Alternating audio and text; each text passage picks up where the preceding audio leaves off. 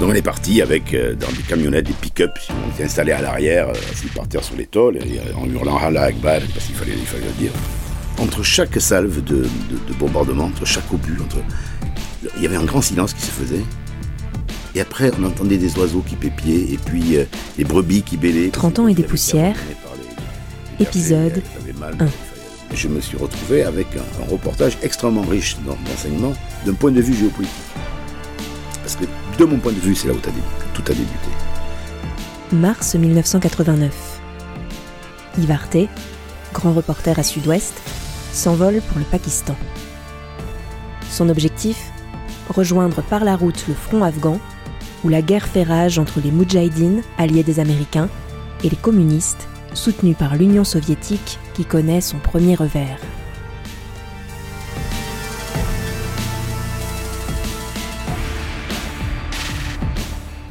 Bonjour Yves. Bonjour Jean-Pierre. Alors aujourd'hui donc nous attaquons avec chronologiquement ton premier reportage de l'année 89. C'est en Afghanistan que ça se passe euh, en mars de cette année 89 et donc tu pars euh, pour cette destination mais euh, pourquoi cette destination? Euh, pourquoi? Parce que euh, en 89 en Afghanistan, il s'était passé quelque chose euh, qui n'était pas imprévu, mais qui était, un bouleversement complet de l'ordre du monde, puisque pour la première fois, l'Union soviétique reculait. Et, Gorbatchev avait donné l'ordre l'année précédente de retirer ses troupes d'Afghanistan, troupes soviétiques qui étaient en Afghanistan depuis près de dix ans, sous diverses formes. Mais enfin, elles occupaient ce, pays, et ça avait donné lieu à une guerre civile qui opposait essentiellement ce qu'on appelait déjà les Moudjahidines qui étaient dans les montagnes, avec euh, l'ensemble de l'appareil euh, communiste afghan, soutenu par euh, les, soviétiques, euh, qui étaient dans les villes. Et cette année-là, en, en le 15 février euh, 1989, euh, les soviétiques se, retirent, amenés par un héros de, la, de, de, cette guerre-là, qui s'appelait Boris Gromov, et qui repart en, en URSS, dans ce qu'on appelait alors l'URSS, par un, pont qui lui se nommait le pont de l'amitié, ce qui était assez paradoxal quand on sait les dégâts qu'avait pu faire cette guerre. J'avais très envie d'aller là-bas, je voulais voir un peu ce qui allait se passer ensuite. Qui choisit de t'envoyer là-bas à ce moment-là? Quel est le, le rédacteur en chef Euh, le- je l'avais proposé à Pierre Veilleté et avec l'accord de Jean-François Lemoine à l'époque. Et donc j'avais été d'accord. Euh, et puis il faut quand même préciser une chose, c'est que les reportages coûtaient beaucoup moins cher qu'aujourd'hui. C'est-à-dire on se débrouillait avec euh, trois bouts de ficelle. Enfin bon, il y avait toujours un avion à payer, vous me direz, mais enfin bon. Mais à part ça, sur place, les, les fixeurs n'existaient pas. On, faut- on se débrouillait avec euh, un type qui travaillait à l'Alliance française sur place, etc. Et je suis parti pour un voyage dont je ne savais pas combien de temps il allait durer. Parce que naturellement, un, c'était un pays en guerre, et puis deux, c'était quand même des pays dont on n'avait pas idée en France de, l'état de pauvreté dans, dans- dans lequel on se trouvait. Comment on arrive en Afghanistan à l'époque en 1989 Eh en 1989, on arrive en Afghanistan depuis donc, depuis dix ans. On peut plus passer en Afghanistan. Enfin, il y avait quelques baroudeurs qui continuaient à passer sur les traces de Bouvier, mais c'était fini, ça. Bon, donc il fallait passer par le Pakistan, et surtout quand on était journaliste, parce que là, c'était tout euh, tout un travail, parce que un, il fallait passer en Afghanistan, deux, trouver une filière. Trois, trouver la bonne ethnie qui vous permettait de vous, de, de vous accueillir, la bonne ethnie de Moudjahidine. Et puis en plus, ce qui était assez comique, il fallait se déguiser en, en Moudjahidine. Ils n'allaient pas laisser passer un reporter comme ça, habillé à l'occidental. Et il fallait donc Il fallait avoir donc- une barbe. Et oui, il fallait se laisser pousser la barbe, ce, ce qui, moi, me, me causait quelques difficultés. Je ne sais pas comment ça serait aujourd'hui. Enfin, j'avais une barbe un peu miteuse, vous voyez, pas très très jolie. Euh, bon, enfin bref, elle a poussé. J'ai mis longtemps à la laisser pousser. Et un jour, j'étais prêt. Euh, ça, la, la- la fin de la pousse de ma barbe a coïncidé avec le- la, bonne filière que j'avais fini par trouver. Combien de temps tu es resté en- au Pakistan euh, pendant que la barbe poussait? Oh, pas loin de 10 jours. D'accord. 10, 12 jours quand même. Et tu passais des papiers déjà, des premiers papiers depuis Oh. là-bas? Oui, oui, oui, bien sûr. Oui, oui, il fallait que je, bien que je travaille. Puis c'était intéressant parce que il y avait tous les camps de réfugiés afghans qui étaient qui étaient au Pakistan. C'était le- le- l'endroit, c'était à Peshawar. Peshawar, c'est une c'est une très grande ville euh, qui est maintenant plus connue qu'elle ne l'était fut à l'époque et qui était le, au bord de la frontière avec le- avec l'Afghanistan.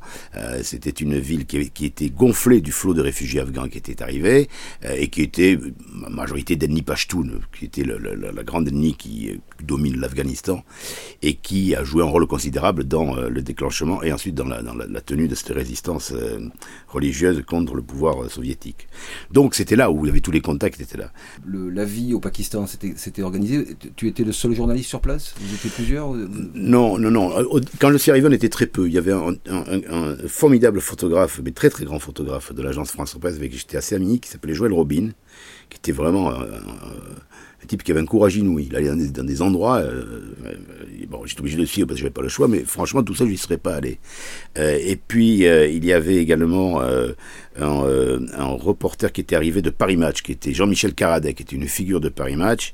Et on avait, on avait comme lieu de, comment dire, un peu de lieu de vie, un peu un lieu où on pouvait se rassembler, quelque chose qui appelait la Maison Blanche, et qui était la maison où se regroupaient tous les humanitaires. C'était en fait c'était une, une, maison coloniale britannique admirable gardé par un, admirable soldat qui m'avait très certainement servi dans l'armée britannique avec une barbe. Enfin, il était, parfait le type. On aurait dit qu'il pouvait, il pu monter la garde n'importe où.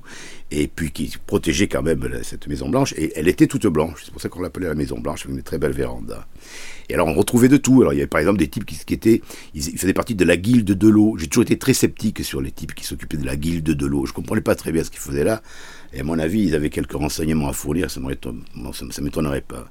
Et il y avait, par le plus pur des hasards, un, délicieux Bordelais qui, que j'ai retrouvé ensuite à Bordeaux, qui était là et qui, lui, travaillait pour je ne sais quelle euh, action humanitaire. Et ce qu'il faut préciser, c'est que le Pakistan, à l'époque, était déjà un pays islamique, déjà un pays extrêmement formel sur le, sur le plan des, des, des, mœurs et des, lois, et qu'il était donc inter... on ne pouvait pas boire d'alcool. Donc on buvait de l'eau. On buvait de l'eau.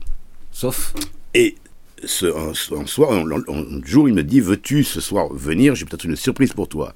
Ah ben, je dis Écoute, volontiers. Euh, qu'est-ce que c'est? Il me dit Tu verras. Et puis donc j'arrive, on se met sous la véranda de cette admirable euh, maison blanche, et puis euh, il fait signe à un boy d'aller chercher la surprise. Et le type arrive avec un espèce de paquet en, mailloté dans un tas de journaux qui défait préconditionnellement les, les, journaux, il me dit tiens, nous allons boire un Bordeaux, et c'était un Barton et Guettier. Et je crois que de ma vie, j'ai jamais bu quelque chose d'aussi bon. Parce que ça fait trois semaines que j'ai pas bu une goutte d'alcool naturellement, mais pas de vin, bien sûr.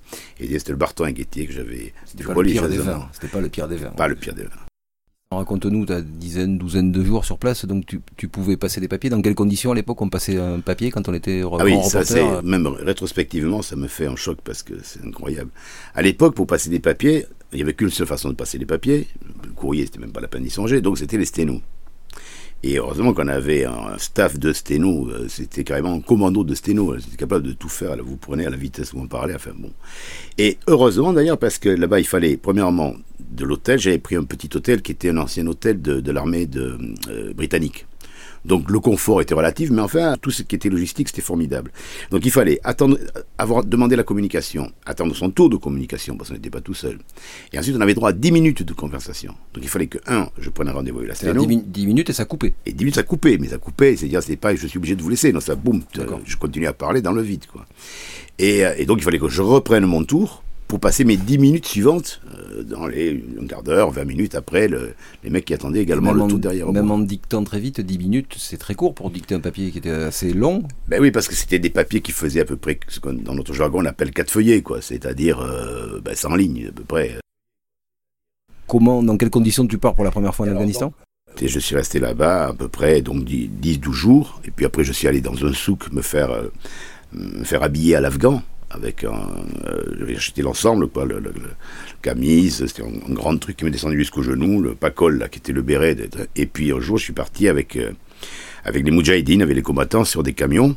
On a eu une filière grâce à un, euh, grâce à un chef religieux qui nous a envoyé suivre, enfin, partir dans un détachement, euh, Robin et moi, euh, de, combattants, euh, de combattants afghans qui partaient sur, sur un front qui était un front près de Jalalabad, qui était la grande grande ville, après River Pass, qui est, la, grande, le Torkam s'appelle, c'est dans les montagnes, et c'était c'était la fameuse passe par laquelle ne pouvaient passer que toutes les armées étrangères et revenir que toutes les armées étrangères ils arrivaient du Pakistan. Et donc on est parti avec euh, dans des camionnettes, des pick-up. On était installés à l'arrière, euh, assis par terre sur les tôles, en hurlant Allah Akbar, parce qu'il fallait, il fallait le dire. donc je suis parti en hurlant avec la barbe, en hurlant Allah Akbar. jusqu'à Jalalabad. Il faut bien dire que les, les Moudjahidines d'alors, ce sont les futurs talibans. Euh, effectivement, ils, ont, ils sont tous devenus pratiquement tous talibans. Bon, après, dans ces Moudjahidines, il y avait, il y avait des factions. Il y avait premièrement des ennemis, c'était euh, extrêmement important. Donc, selon qu'on soit Pashtun, selon qu'on soit Tadjik, selon qu'on soit euh, turcomen, etc., etc., c'était pas la même chose. Il y avait des chefs religieux qui commandaient beaucoup, qui avaient beaucoup, beaucoup d'influence. Et puis, il y avait des partis.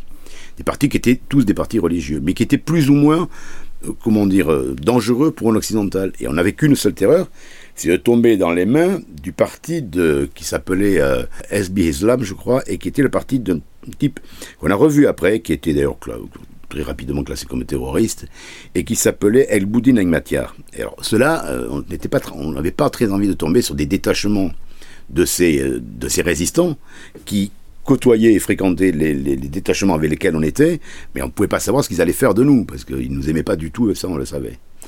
Et donc on est arrivé, euh, moi avec mon, mon détachement, euh, mon détachement sûr, en quelque sorte, qui me servait un peu de protecteur, et, qui était très gentil avec moi, ils étaient adorables, parce qu'ils ne comprenaient pas, je savais lire, pour eux c'était incroyable. Si je savais lire, j'étais en mot là. Et, euh, ça, ils n'arrivaient pas à comprendre comment je pouvais pas être religieux. Moi, je pas comment, tu comment tu embarquais avec eux C'était, enfin, ils savaient quand même que malgré ta barbe et ton déguisement, euh, ils savaient qu'ils embarquaient en occidental oui, bien avec sûr, Mais ça les faisait marrer. Donc ils m'avaient, pour compte tenu de ma de mon, ma peau assez pâle et de mes cheveux châtains, ils avaient décidé que je serais turc. Donc ils m'avaient appris trois ou quatre mots de turc. Ils m'avaient appris euh, la première sourate à dire Allah Allah Muhammad Allah parce que si j'étais pris, il fallait que je puisse le dire pour prouver que j'étais musulman. Et puis il m'avait appris 4-5 euh, mots de turc pour que si je me faisais attraper par l'armée euh, pakistanaise qui en fait fermait les yeux avec un joli trafic de contrebande d'alcool, euh, bon, ça on passait, quoi, il n'y avait pas de problème. Mais enfin, bon, voilà, donc j'étais passé. Et puis ensuite, ils nous ont amenés, puis nous, ils sont partis se battre, ils nous ont laissés sur, sur le front. Et on est resté avec Joël Robin deux jours sur le front, euh, livré pratiquement à nous-mêmes d'ailleurs. Et sur le front, euh, le, danger était réel à ce moment-là, à ce stade-là Ah ben euh, oui, ça, le, oui, les obus, c'est de vrais obus, les avions, c'est de vrais avions, avions les, bombardements, c'est de vrais bombardements. D'ailleurs, c'était, c'était, c'était étrange parce que j'avais eu des périodes, j'avais connu des périodes de, de, de, conflits, de tensions, de, peur même. Je, m'étais retrouvé en tôle en Algérie, mais enfin bon, à côté de ça, là, c'était différent parce que là, je, me trouvais tout seul avec euh, Joël Robin, un type qui nous servait de, de, traducteur, mais bon, on comprenait pas très bien ce qu'il disait, il comprenait pas vraiment ce qu'on lui disait. Et puis, euh, et, ça, bombardait beaucoup, et ça bombardait en tir croisé comme ça pour, euh, pour essayer d'arriver à attraper les résistants qui étaient cachés dans les ruines des villages qui, qui, qui, qui servaient de protection à, à Jalalabad, à la grande ville dans laquelle ils voulaient entrer. Et puis ensuite, il y a des MiG qui sont arrivés, qui ont, qui ont bombardé, mais ils faisaient très attention aux Stinger, qui étaient les missiles au solaire qui avaient servi les Américains. Les, les MiG descendaient d'un seul coup, comme ça, comment faire repasser, si vous voulez.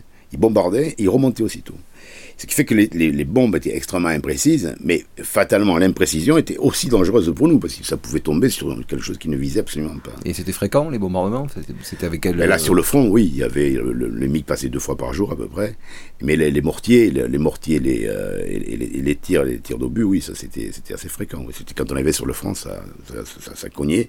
Mais ce qui était très très euh, très curieux et très euh, très étrange, je me suis dit, voilà, c'est ça, voilà quoi ressemble la guerre, parce qu'entre chaque salve de, de, bombardement, entre chaque obus, entre, il y avait un grand silence qui se faisait.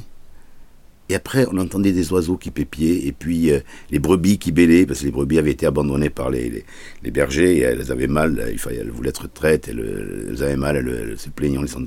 Et c'est étrange, cette vie qui reprenait comme ça entre, entre deux fracas d'obus, quoi. Et ces deux jours-là, vous étiez, euh, vous bivouaquiez, vous, vous étiez dans la nature, vous étiez... On était dans les, dans les ruines là, du petit village.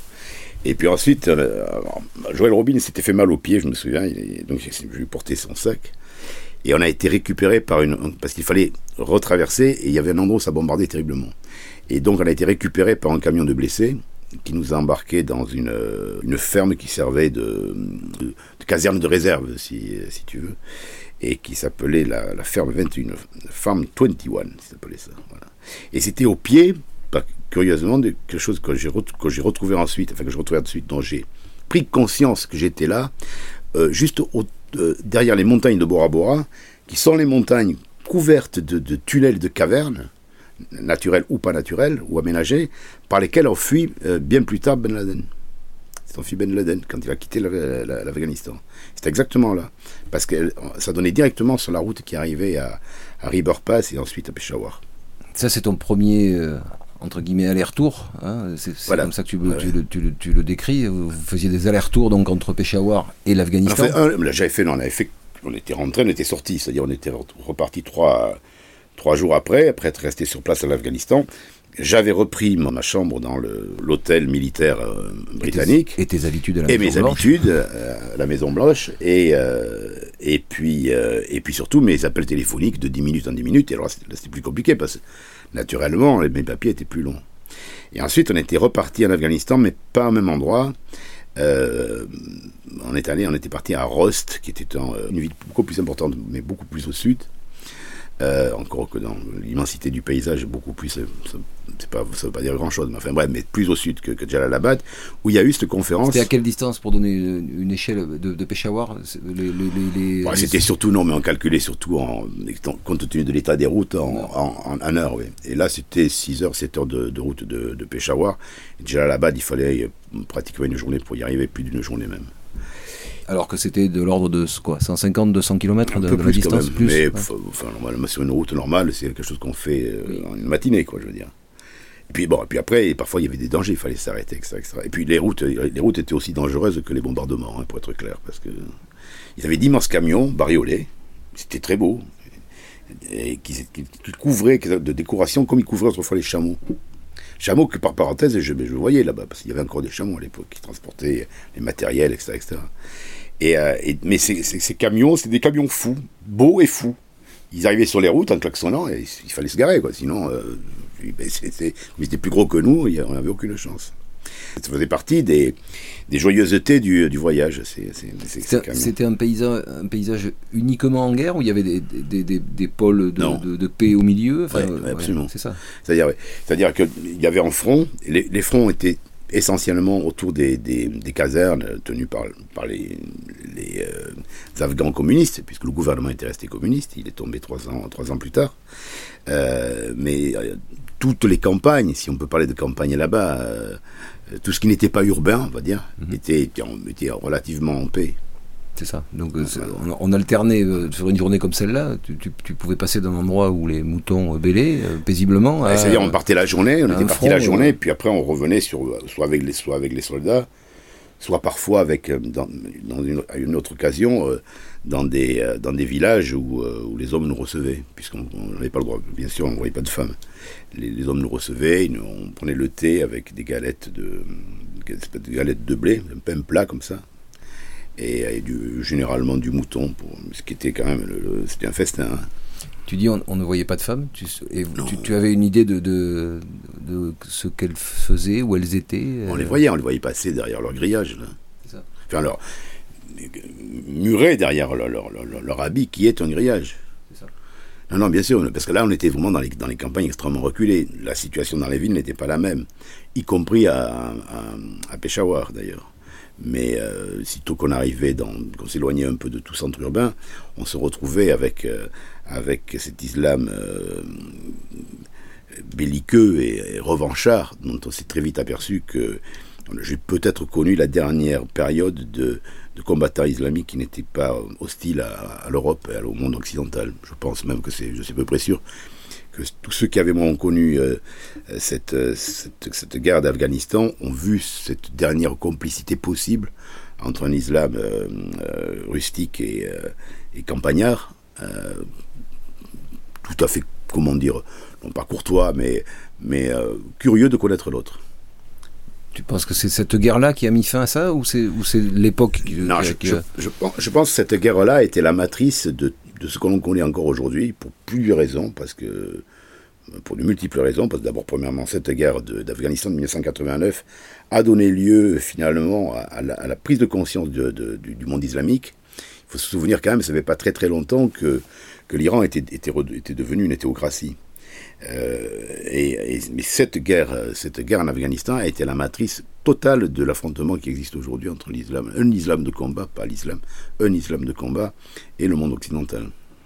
Il y avait une chose aussi qui était extrêmement importante, c'était très difficile à comprendre pour un occidental, pour une logique occidentale, c'était la prééminence de, ce qu'on appelait des, pires. Le pire, c'était à la fois un seigneur, un seigneur de guerre et un chef religieux, et qui avait et qui pouvait se prévaloir d'avoir des obédiences qui étaient un peu tentaculaires et qui pouvaient aller très très loin dans les pays il avait son, son, fief, où il était tout puissant, mais il avait également, euh, très loin, mais ça pouvait être à 300 km, à 200 km, des, des, gars, des, Afghans qui, reconnaissaient son autorité morale, guerrière et spirituelle.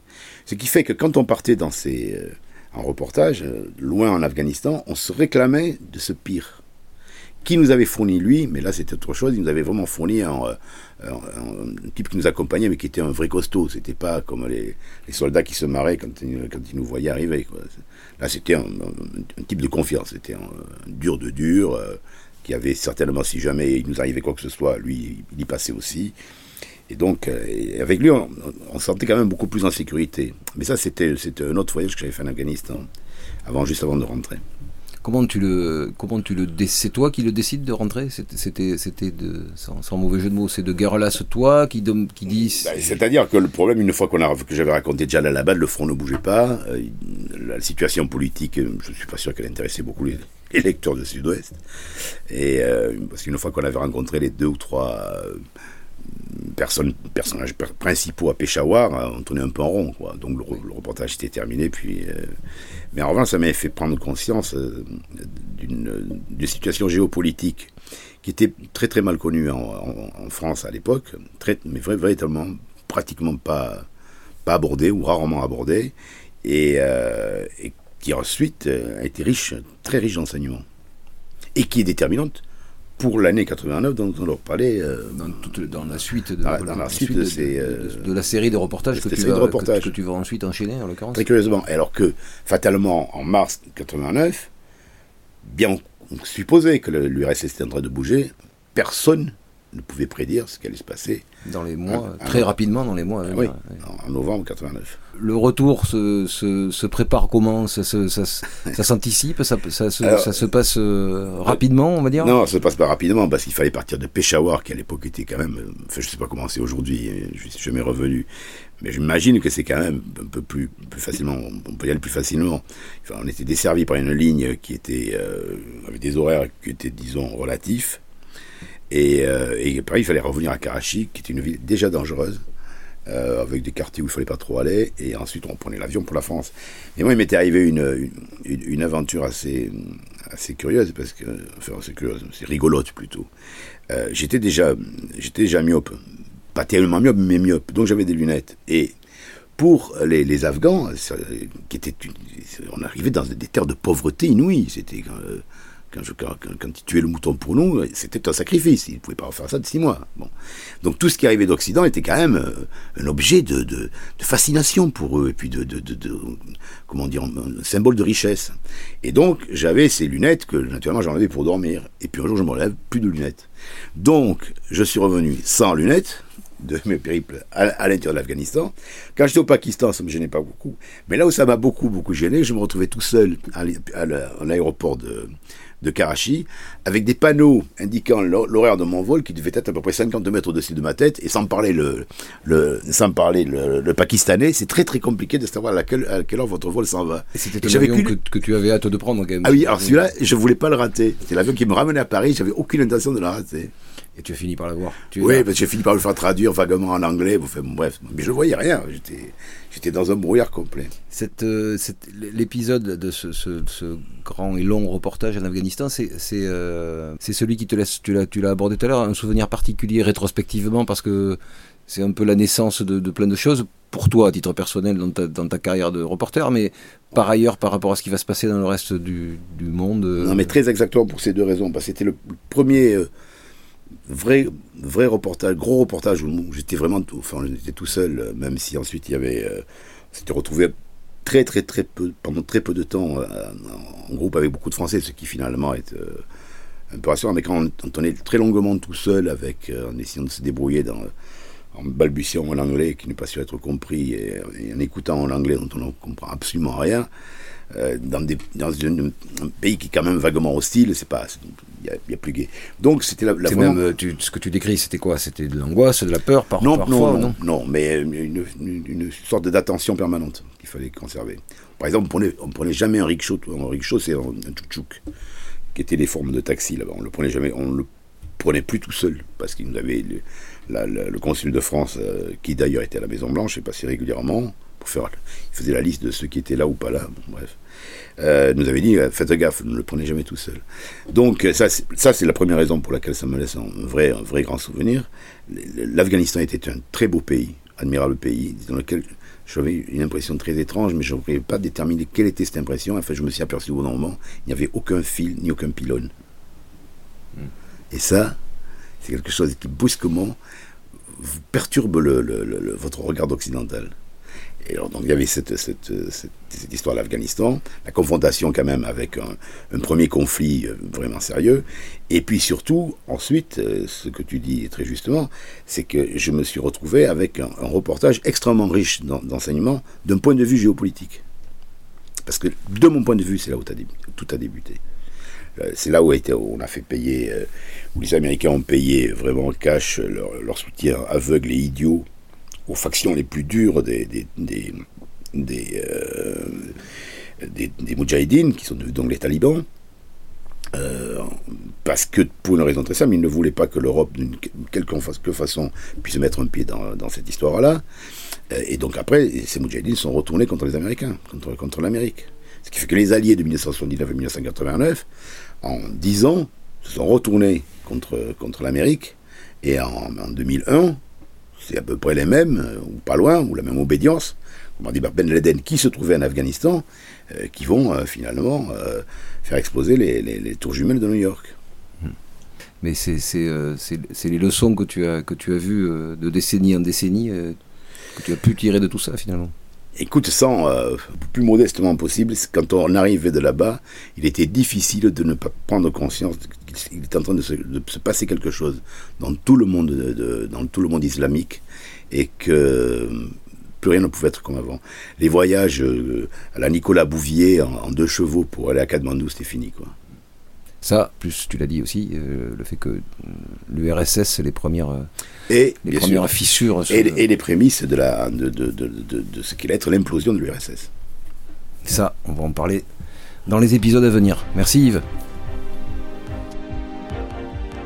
Vous venez d'écouter le premier épisode de 30 ans et des poussières, une série du podcast Profession journaliste, réalisée par la rédaction de Sud-Ouest. Merci à vous qui êtes de plus en plus nombreux à nous écouter N'hésitez pas à nous donner votre avis, vos conseils ou vos suggestions à podcast.sudouest.fr. Retrouvez tous les épisodes enrichis d'articles d'archives, de repères historiques et de cartes sur le site internet de Sud-Ouest à la rubrique Podcast. Et pour ne pas manquer les prochains, abonnez-vous à Profession Journaliste sur Apple Podcast, Spotify, Deezer ou votre application de podcast favorite. À bientôt!